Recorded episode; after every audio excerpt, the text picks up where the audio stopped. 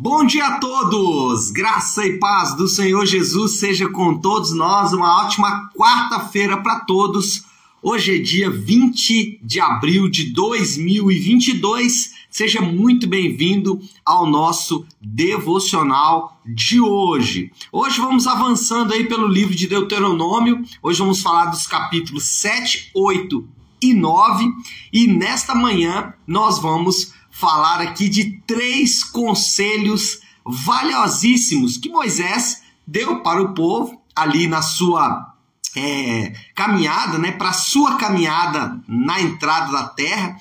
Aliás, três conselhos valiosos que Moisés deu para o povo quando eles entrariam na terra, estavam ali nas portas para entrar na terra.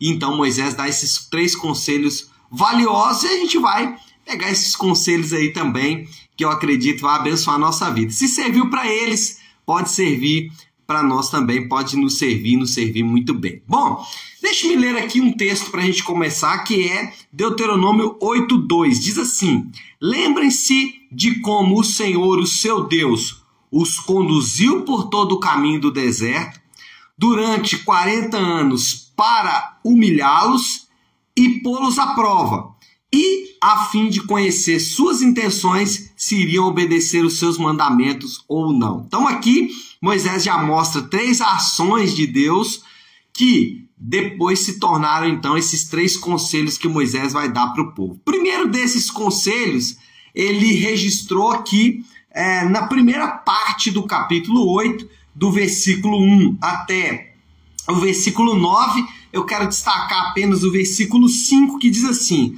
Saibam, pois, em seu coração que assim como um homem disciplina o seu filho, da mesma forma o Senhor Deus os disciplina. Então, o primeiro conselho de Moisés é aceite as disciplinas de Deus. Então, esse é o primeiro conselho, primeiro conselho valioso. Nós sabemos, não só pela leitura da história da Bíblia, também pela, pela história da igreja, conhecendo a história da igreja, mas também pela nossa própria experiência que Deus disciplina o seu povo.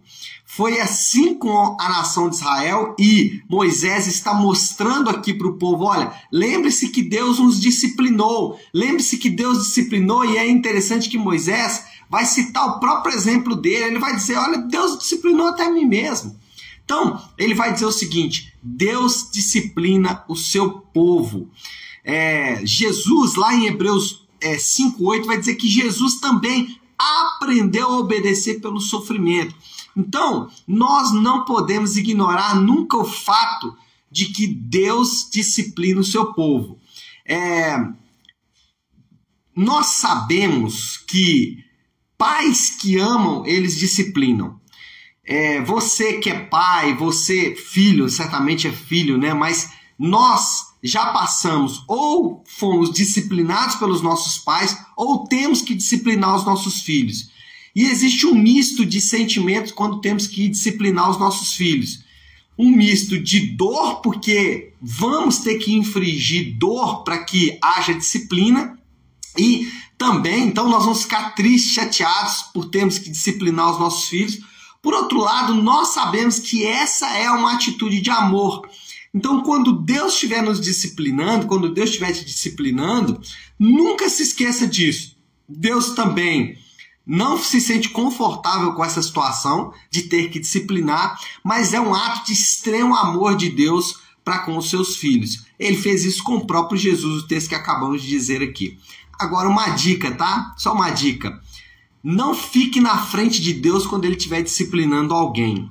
Essa é uma, uma dica que eu aprendi a duras penas. Por quê? Às vezes nós percebemos que Deus está disciplinando alguém e nós queremos entrar na frente. É, é, eu lembro da minha avó, não sei se minha mãe está aí no devocional, não vi quem está participando, mas a minha avó, ela entrava muitas vezes na frente da minha mãe para não deixar minha mãe nos disciplinar. E não era raras vezes que ela acabava tomando alguma varada ali de rebarba, sabe? Isso acontece. Então, não entre na frente de Deus quando ele estiver disciplinando alguém. Se ele estiver disciplinando alguém, entenda que isso é bom para aquela pessoa. É, às vezes, como pastor, eu tenho que me deparar com isso de vez em vez. De ver que Deus está disciplinando uma pessoa e não poder fazer nada, ou não fazer nada, é, também é um ato de amor por aquela pessoa. Por quê? Porque Deus está de forma amorosa disciplinando aquela pessoa. Mas qual é o ponto? O ponto é que você vai ser disciplinado por Deus durante a sua caminhada. E às vezes, aliás, na grande maioria das vezes, essa disciplina será com a, é, através de dor, de sofrimento. Vai ter que infringir dor para trazer disciplina. Primeira coisa, então, é essa, né? A disciplina, advertências de Deus. Segundo é, conselho valioso de Moisés é: não seja ingrato. Olha aqui o versículo 10, ainda do capítulo 8. Capítulo 8, a segunda parte, é, Moisés vai falar sobre a ingratidão. Olha aqui o versículo 10. Olha que versículo lindo, gente. Deuteronômio 8, 10. Depois que tiverem comido até ficarem satisfeitos, louvem o Senhor, seu Deus, pela boa terra que ele deu a vocês. Interessante que Moisés não fala assim, quando ou se, aliás, né, ele fala assim, se vocês comerem até satisfeitos. Quando vocês comerem ele está fazendo uma afirmação de que eles certamente vão comer ou vão é, ter bons motivos para agradecer a Deus ali na terra em que eles vão passar a habitar. Qual é o ponto, gente? Todo murmurador é ingrato. Isso é fato. Quem é murmurador, no fundo, ele está manifestando um coração de ingratidão. Então, quando você murmurar, não é só uma questão de reclamar apenas, não. É uma questão de ingratidão. É, e a murmuração ela tem essa característica. Não existe nada pior do que alguém ingrato. Olha só que coisa interessante. Jesus, ele é o criador de todas as coisas. O próprio texto bíblico afirma isso lá em Colossenses. Jesus ele tinha todo o poder, toda a autoridade. Jesus ele parou tempestades, ele curou enfermos, ele fez milagres dos mais diversos possíveis. Mas na ceia, quando ele estava com seus discípulos, ele levantou o pão e fez o quê? Ele deu graças. Olha só, o Rei da Glória, aquele que tinha todo o poder e autoridade, sujeitou a gratidão ao Pai por estar ali compartilhando o pão com aqueles, com aqueles, com, com seus discípulos. Então é muito lindo, mesmo Jesus com o coração grato ao Pai o filho com o coração grato ao pai por tudo que o pai né, deu para eles. Então, Jesus tendo dado graças, o partiu e deu. Né? Então, isso é muito lindo, mostra a gratidão no coração do filho. Então, ingratidão é de fato um sentimento, uma sensação, um, um, uma, um sentimento mesmo muito ruim, muito feio, né? E gera ali uma, uma sensação muito ruim. Eu lembro de uma oportunidade de um pastor é, que foi meu mentor no início da minha caminhada, nem pastor eu era ainda, e eu lembro de alguém perguntar para ele assim: Pastor, qual é o maior desafio do ministério pastoral? E ele nem pensou, ele já respondeu de bate-pronto. Ele falou assim: O maior desafio do ministério pastoral é a ingratidão. E hoje, né, já desde 2008, 2008, 18, 14 anos já no ministério pastoral, eu posso com certeza é, certificar-me de que o meu pastor falou a verdade. Ingratidão é um dos maiores desafios do ministério pastoral, porque se lidar com isso não é fácil. Agora imagina o próprio Deus, porque um pastor, no meu caso, não faz quase nada para ninguém, ajuda um ou outro, mas é muito pouco perto do que Deus fez por nós e ainda Deus tem que lidar com a ingratidão. Então, o segundo conselho de Moisés aí é não seja ingrato. E o terceiro conselho é cuidado com o orgulho. Capítulo 9, gente, o capítulo 9 de Deuteronômio é um daqueles capítulos que a gente tinha que decorar. Quando eu estava lendo aqui, eu falei: Meu Deus do céu, eu preciso aprender literalmente a viver desta forma. Moisés ele fala com o povo o seguinte: olha, quando vocês entrarem na terra, vencerem todos os seus inimigos, não achem que Deus fez isso por mérito de vocês. Aliás, deixa eu ler o texto aqui. é, Deuteronômio 9,6. Olha isso aqui, gente. Portanto, esteja certo de que não é por causa de sua justiça que o Senhor, o seu Deus, lhe dá esta boa terra para dela tomar posse, pois você é um povo obstinado. Deus está falando, Moisés está falando assim: olha, gente, é, não pense vocês que quando vocês entrarem na terra é o mérito de vocês que vai fazer isso, não, porque vocês também são obstinados.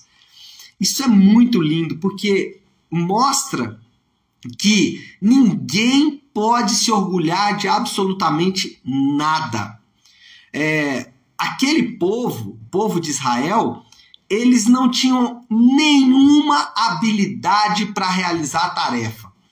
É, Deus não escolheu o povo de Israel porque eles eram uma grande potência militar, porque eles não eram.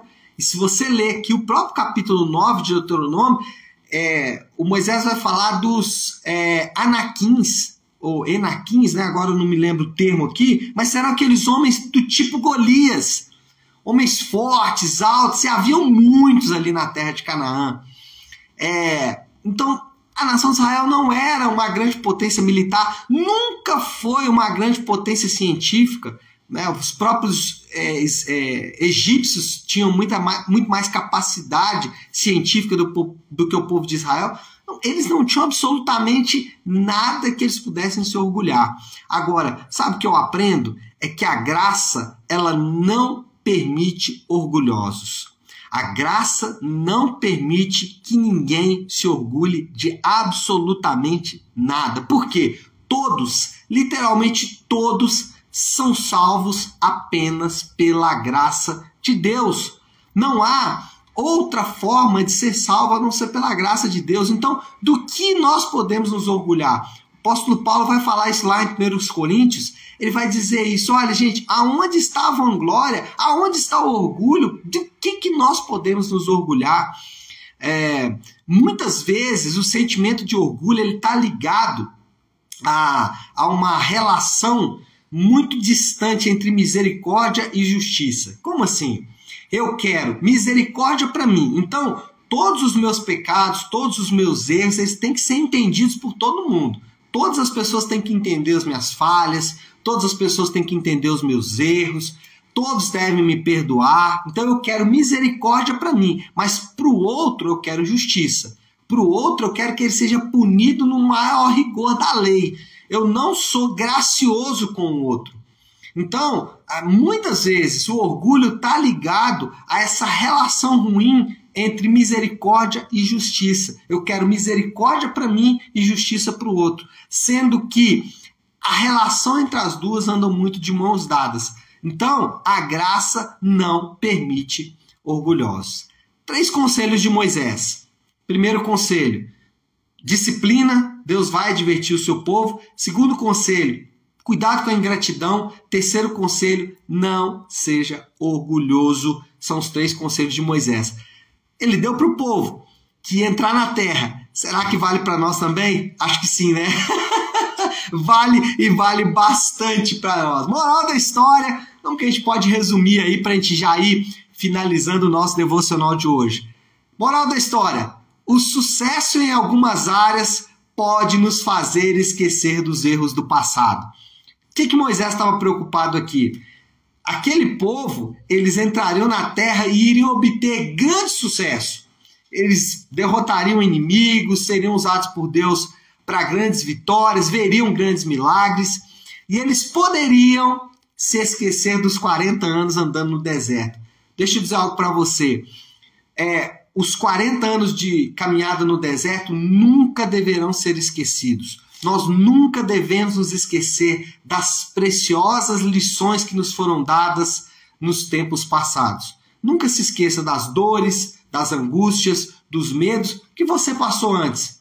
O sucesso que porventura você vier experimentar na sua vida, não pode apagar ou não deveria apagar as experiências do passado. Por quê? Porque elas são, de fato, muito, mas muito didáticas. É a escola de Deus. São lições que às vezes nós vamos aprender a duras penas. Então, Não esqueça disso, não esqueça das lições do passado, não esqueça das angústias e das dores do passado, não faça isso. Na verdade, use essas dores para te ajudar, inclusive no sucesso.